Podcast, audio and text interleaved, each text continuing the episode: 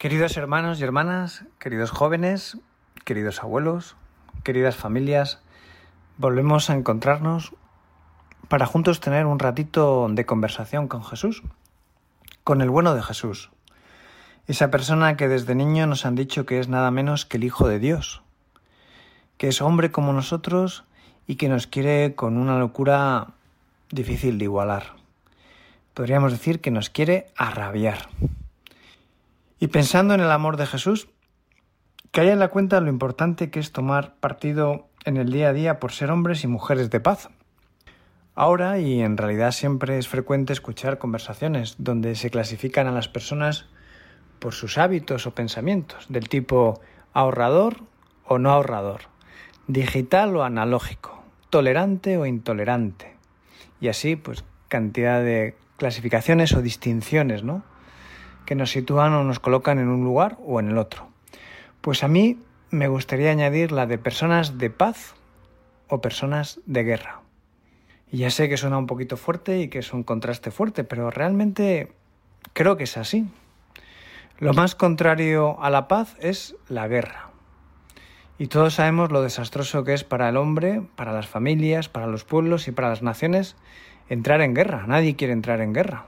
La guerra es el último de los recursos, porque la historia nos recuerda constantemente que de la guerra no sale nunca nada bueno, ¿no? Y que provoca muchísimo dolor y muchísimo sufrimiento, además de pobreza. Evidentemente me refiero, cuando hago esta distinción de personas de paz o de guerra, me refiero a esa guerra donde se daña a los demás, no a esa otra guerra de la que nos habla el Señor que se refiere más bien a la propia lucha interior, a la guerra que todos tenemos con cada uno de nosotros mismos, por mejorar, por evitar defectos o comportamientos nocivos que dañan nuestra salud física o espiritual. Y entonces, pues, se utiliza el símil de la guerra para animarnos a, pues, a luchar. Pero yo no me refiero a esa guerra, me refiero a esa otra guerra eh, en la que se daña al prójimo. Y más en concreto quería centrar nuestra atención en esa guerra silenciosa y nociva que no va de armas, en esa guerra cotidiana donde unos atacan a otros, donde se busca el mal del justo, del hombre o la mujer de bien, porque nos provoca envidia, porque nos repatea que sea una persona buena mientras yo no lo soy, o sencillamente porque esa actitud bondadosa eh, perjudica mis intereses. Por tanto, es una violencia silenciosa y no sangrienta, pero no por ello menos dolorosa. Y generalmente es, viene acompañada o es fruto de la envidia, del orgullo, del afán de poder o de éxito, ¿no? que pasa por pisar al de al lado, por pasar por encima de los que nos rodean. Y que nuestra sociedad altamente competitiva no ha hecho más que agrandar y potenciar en las últimas décadas. Fijaros, a pesar de que han pasado muchísimos siglos desde que Santiago nos escribiera esa carta, nos dice, ¿de dónde proceden los conflictos y las luchas que se dan entre vosotros?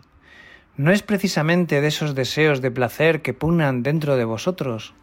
Ambicionáis y no tenéis. Asesináis y envidiáis y no podéis conseguir nada. Lucháis y os hacéis la guerra y no obtenéis porque no pedís. Pedís y no recibís, porque pedís mal, con la intención de satisfacer vuestras pasiones. Caray, ¿verdad? Uno lo lee, lo escucha y dice, parece que está escrito en la primera mitad del siglo XXI. Porque cuánta gente funciona así por la vida. Por eso, déjame que te pregunte e intenta responderte a ti mismo, ¿no? ¿Tú eres de paz o de guerra? ¿Tú eres de mirar al Señor y querer seguir su ejemplo y sus enseñanzas? ¿O, dejarte, o de dejarte llevar por esa violencia ambiental que nos lleva a estar todo el día a la gresca? A la gresca con tu jefe o con tu jefa, con tus compañeros de trabajo o de clase, con los vecinos, con determinado funcionario, con ese político al que ni conoces pero que te genera violencia, enfado, agresividad. Como dice también Santiago en su carta, donde hay envidia y rivalidad, hay turbulencias y todo tipo de malas acciones. Fijaros, qué actual. Turbulencia y todo tipo de malas acciones. qué poco hemos cambiado, ¿verdad? A lo largo de la historia de los seres humanos, porque la naturaleza humana pues sigue siendo la misma. Y qué poquito nos conocemos a veces, qué fácil somos de manipular y de controlar por todas esas fuerzas al servicio del mal, al servicio de la guerra, del enfrentamiento, de la disputa.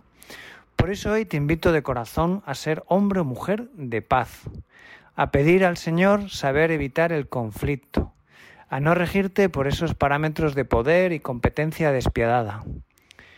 Fijaros que hasta en el Evangelio vemos a los apóstoles, a ese grupo selecto de hombres que habían escuchado a Jesús a diario, que caminaban con Él, que se habían beneficiado de sus detalles de servicio y cariño, de su sincera y leal amistad, pues a pesar de todo eso, caen en la discusión de quién será el mayor, el más importante. Pues si eso les pasó a ellos, ¿qué no nos pasará a nosotros? Por eso busquemos ser constructores de paz, artífices de paz, artesanos de paz, trabajadores incansables por la paz. Haciendo eslogan de nuestra vida esas palabras del Señor, que son sencillas y claras. Quien quiera ser el primero, que sea el último de todos y el servidor de todos. Qué crack, qué crack es nuestro maestro. Qué rompedor en sus propuestas. Todo un reto y desafío para el hombre y la mujer del siglo XXI, ser el último y servidor de todos. No de algunos, no de tus amigos o de tu familia, no, de todos. Ser el último. La verdad es que suena casi casi misión imposible. Pero como Jesús es bueno, es muy bueno, ¿verdad? Nuestro maestro, pues nos indica el camino, nos orienta para lograrlo. Nos anima a acoger a los demás como se acoge a un niño. Qué interesante, qué inteligente, qué inteligente. Porque los niños, sobre todo me refiero a esos niños más pequeños, los menores de 8 años, siempre generan en casi todos los adultos pues ternura, deseos de protección, de cuidados, de acompañamiento, incluso de sacrificio por ellos, ¿no? Pues cuántas personas son capaces de dar la vida por un niño o por una persona como más joven, ¿no? Recuerdo, fijaros, esa primera ola de la pandemia, aquellos heroicos abuelos, ¿no? Cuando todo era incertidumbre, cuando no se sabía muy bien eh, lo que estaba pasando, esas personas mayores de cierta edad que pedían que no los entubaran para dejar el respirador a posibles enfermos más jóvenes, ¿no? Esa es la actitud. Y es hermoso, ¿verdad? Ver que nuestros mayores son capaces de razonar de esa manera. ¿Seremos nosotros los que somos ahora jóvenes, seremos nosotros capaces de razonar así dentro de unas décadas? ¿Tú eres así? ¿Eres de los que espera a que los demás elijan primero o de los que esperan al final arriesgándose a que ya no quede nada? ¿O de los que eligen lo peor o más pequeño al principio? Porque eso, amigo amiga que me escuchas, es ser constructor de paz, trabajar por la paz, evitar el conflicto, no provocar la envidia que requiere sin duda sabiduría, empatía y muchas otras actitudes que nos llevan a mirar hacia afuera, hacia los demás y no hacia adentro, donde el yo se sobredimensiona y lo estropea todo, ¿no? Cuando uno se encierra en sí mismo, eh, siempre acaba mal, no puede acabar bien. Seguro recordarás a la entrañable Madre Teresa de Calcuta, Santa Teresa de Calcuta, y en especial a su intervención en las Naciones Unidas con motivo del 50 aniversario de la institución. La conferencia se celebraban pues, durante varios días y se había hecho un gran despliegue ¿no? de, científicos, de líderes, de organizaciones, y se hablaba durante el Congreso de cómo, pues eso, desde la reingeniería de los recursos humanos hasta el cambio de las estructuras, pasando por las mejores claves de liderazgo. Los asistentes habían pagado 5.000 dólares para pasar dos días allí escuchando a estas grandes figuras. Y luego resultó que la intervención más breve, más corta, que fue la de la Madre Teresa, fue la más valorada por todos los participantes que se habían gastado un pastón. ¿Y qué dijo la Madre Teresa? Pues se subió al púlpito y con esa vocecita y con, esa, con ese diminuto cuerpo que tenía, dijo brevemente y pausadamente. Así que queréis cambiar a la gente, pero ¿conocéis a vuestra gente? ¿Y les queréis? Porque si no conocéis a las personas no habrá comprensión.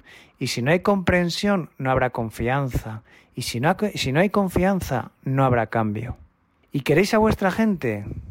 Porque si no hay amor en lo que hacéis no habrá pasión. Y si no hay pasión no estaréis preparados para asumir riesgos. Y si no estáis preparados para asumir riesgos, nada cambiará. Así que si queréis que vuestra gente cambie, pensad, conozco a mi gente y quiero a mi gente. Y ahí terminó su discurso. Se produjo un gran silencio en el auditorio, ¿no? Se notaba que había golpeado, ¿no? Que había tocado el corazón de los que le habían escuchado. Esto es construir, esto es generar y provocar la paz. No en vano esta mujer, esta santa mujer recibió el Premio Nobel de la Paz. Vamos también nosotros a ser sembradores de paz, cultivadores de paz y recolectores de paz, para dar a manos llenas allá donde estemos esa paz, esa paz que hemos sembrado, cultivado y cosechado. En tu colegio, en tu universidad, en tu familia, en tu vecindario, en tu pueblo, allá donde estés, esfuérzate en ser pacífico y así poder escuchar a Jesús que te dice, Bienaventurado los que trabajan por la paz, porque ellos serán llamados hijos de Dios.